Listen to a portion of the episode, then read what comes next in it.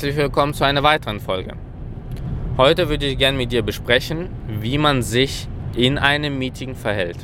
Vor allem gibt es hier zwei Perspektiven. Die Perspektive des Teilnehmers und die Perspektive des Moderators. Fangen wir mal mit der Perspektive des Teilnehmers. Also, ein Meeting hat, sollte immer ein Ziel haben und wenn dir das Ziel nicht klar ist, solltest du klären im Vorfeld, was ist das Ziel des Meetings, an dem du teilnimmst. Sehr, sehr oft wirst du feststellen, und das kommt ein bisschen später in der Perspektive des Moderators, dass viele Meetings aufgesetzt werden, wo man eigentlich gar nicht richtig weiß, worum es geht. Ja, und das resultiert in so einer Art Kaffeekränzchen, was weder effektiv noch produktiv noch sinnvoll ist. Das heißt, wenn du zu einem Meeting eingeladen wirst, wo es keine Agenda gibt, ähm, nicht mal der Titel des Meetings klar, klar äh, macht, worum es geht, dann versuche es im Vorfeld zu klären. Versuch zu klären, ob du überhaupt notwendig bist. Sehr, sehr oft werden nämlich Meetings gemacht von Leuten, die gar nicht, sagen wir mal, die Moderatoren sind, sondern vielleicht Assistenten. Und die sagen, okay, ähm, da gab es irgendwann mal eine Mail, auf der 20 Leute da waren aber nur zwei Leute betroffen hat und dann organisiert die Assistenz ein Meeting für die 20 Leute und du bist eigentlich gar nicht wichtig. Dich interessiert vielleicht der Output des Meetings, aber dir geht es nicht an, diesen Output zu generieren. So, wenn das Ziel erstmal des Meetings geklärt ist ähm, und zur Not, wenn, wie gesagt, wenn es im Vorfeld nicht zu klären ist, kannst du, und das mache ich immer, am Anfang des Meetings die Frage stellen, was ist das Ziel und was sollen wir erreichen. So, das Ziel ist nun geklärt. So, jetzt kommst du zum Meeting. Und da ist eine sehr, sehr wichtige Eigenschaft für alle Meetings und schreib dir das hinter die Ohren. Es ist schwierig, es ist anstrengend, trotzdem die Kür ist, das wirklich konsequent durchzusetzen. Wenn du im Meeting bist, bist du nicht nur körperlich im Meeting, sondern du bist mental auch im Meeting. Das bedeutet, alle, die jetzt sagen, ich bin multitaskingfähig, das ist Bullshit. So gut wie kein Mensch, oder ich habe keinen Mensch kennengelernt, der multitaskingfähig ist, ähm, sondern es hat immer Konzentrationseinbußen. Das bedeutet, wenn du im Meeting bist, keine Mails lesen, nicht in deinem Laptop vertieft sein und äh, nicht am Handy rumspielen. Das sehe ich sehr, sehr oft bei jungen Beratern, die einfach in Meetings kommen und ähm, am Handys rumhantieren, äh, WhatsApps beantworten, was auch immer. Nein. Gewöhne dir ein paar Regeln an und versuche sie auch den anderen, deinen Kollegen ein bisschen zu propagieren. Es ist schwer, weil jeder meint, der ist extrem gut und multitaskingfähig, was du überhaupt nicht weißt. So, was sind diese Regeln? Also Regel Nummer eins: Handy auf stumm. Also es ist ein absolutes Unding, dass dein Handy laut ist in einem Meeting und dann irgendwie ruft dich jemand an und da gibt es noch bescheuerten Klingelton, der alle Leute ablenkt. Regel Nummer zwei, du gehst nicht an das Handy ran. Wenn dich jemand in einem Meeting anruft, dann drückst du ihn weg. Du gehst auch nicht raus aus dem Meetingraum und telefonierst und kommst wieder rein, sondern du bist bei dem Meeting dabei. Ähm, es gibt natürlich Ausnahmen, wenn du weißt, okay, es gibt äh, zum Beispiel, ich hatte das immer so, wenn äh, meine Verwandten einen Notfall hatten, dann haben die mich angerufen und ich habe sie immer weggedrückt. Wenn sie aber eine Minute später nochmal anrufen, dann weiß ich, es ist ein Notfall. Wenn die gleiche Person zweimal hintereinander anruft, ist es für mich ein, als Notfall klassifiziert. Dann bin ich rausgegangen. Dann war es keine Ahnung, ja äh, meine Kinder haben sich verletzt ja, und mussten ins Krankenhaus oder ähm, was auch immer. Äh, äh, jemand hatte einen Autounfall. So. Sonst nicht. Wenn natürlich dich dein Vorstand anruft, dann ist man immer sehr gewillt dran zu gehen. Trotzdem, denk dran, dein Vorstand weiß, dass du arbeitest. So, und dann äh, müssen sie auch akzeptieren, dass du nicht rangehen kannst. Da gibt es bei iPhone super Funktionalität, so mit Nachrichtantworten. Und wenn du das ähm, gescheit konfigurierst, also ich habe da teilweise so Geschichten wie kann gerade nicht sprechen, das ist glaube ich sogar Standard vom iPhone. Äh, du kannst auch antworten, rufe in 30 Minuten an, kannst du konfigurieren. Oder rufe heute Abend an. Also ich glaube drei, vier Nachrichten kannst du konfigurieren. Äh, das, und damit kannst du mit einem Klick effektiv die Botschaft geben, ich werde dich demnächst anrufen oder ich rufe dich heute Abend an oder ich kann generell gerade nicht sprechen.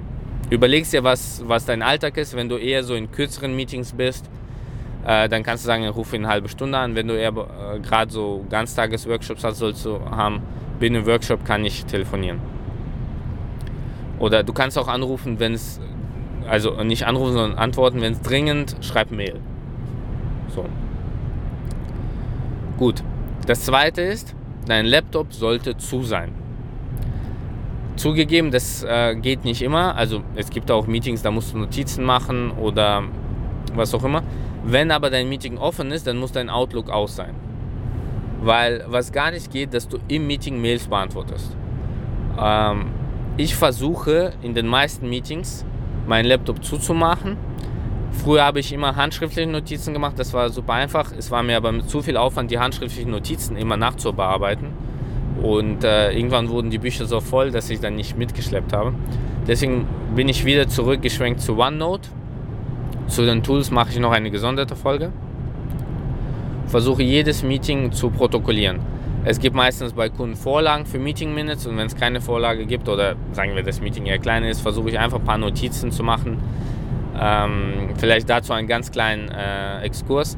Ich habe in OneNote pro Projekt so eine Art einen Wochenabschnitt und dann schreibe ich mir pro Tag effektiv, was alles so an dem Tag am Wichtiges passiert ist, weil das nicht so klassifizierbar ist. Ja, du kommst in ein Meeting rein und äh, das ist so ein spontanes Meeting und dann schreibst du dir einfach runter und dann weiß ich jede Woche, was ich gemacht habe, ist ziemlich gut zur Zeiterfassung. Tatsache ist, wenn du im Meeting bist, bist du im Meeting.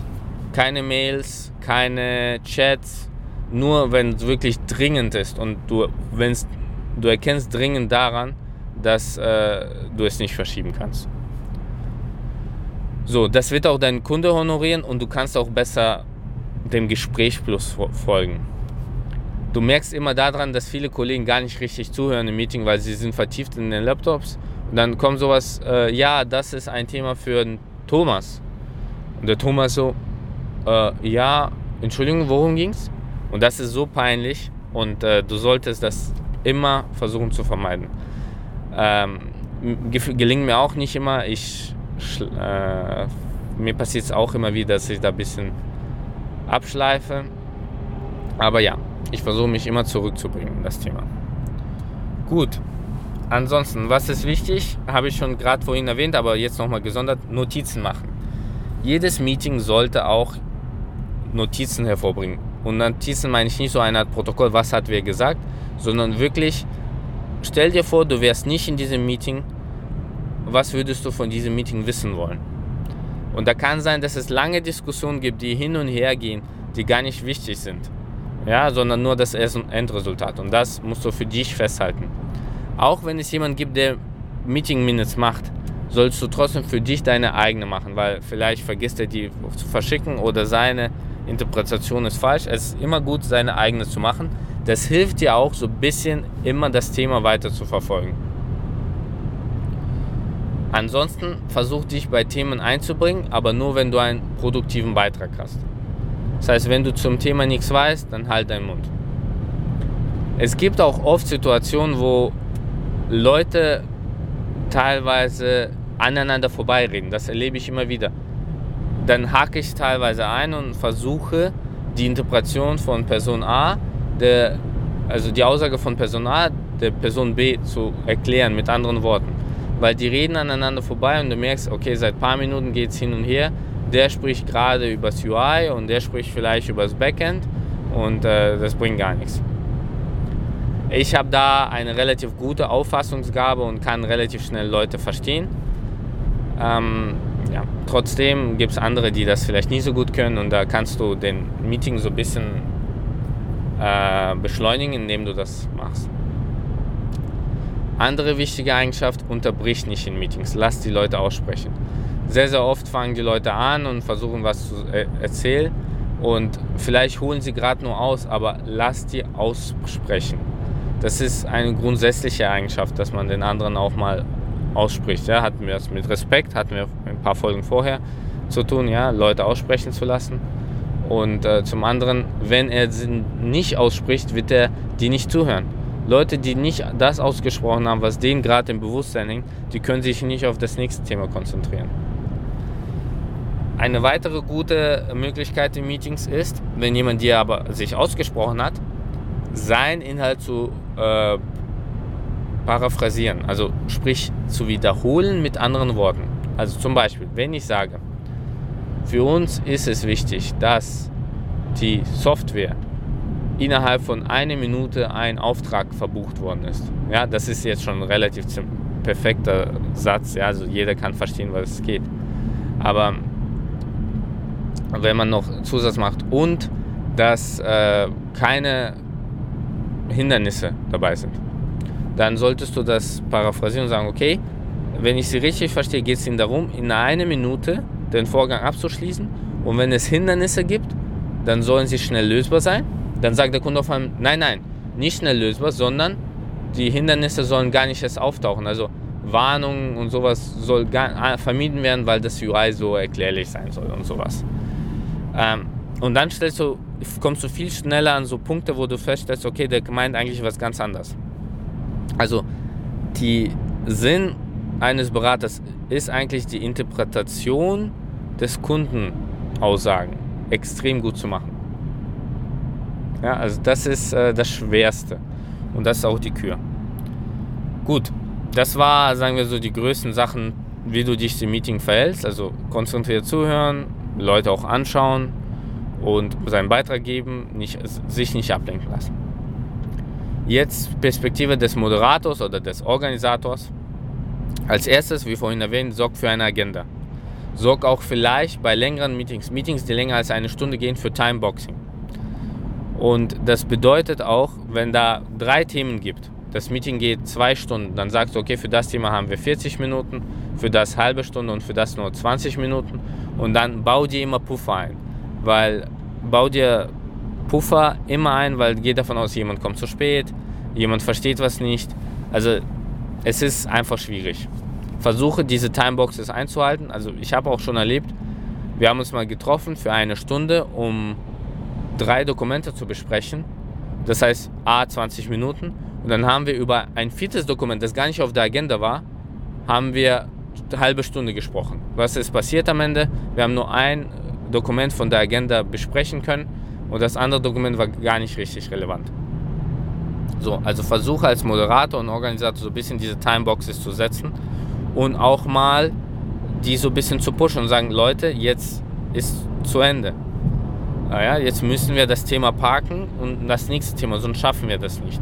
Natürlich nicht, wenn es gerade eine heiße Diskussion ist und man kurz vor einer Lösung ist, da kannst du ein paar Minuten noch geben, aber du musst auch wirklich, wenn es nicht mehr geht, auch mal einhaken. Gut, das nächste ist, sorg dafür, dass die Leute pünktlich da sind.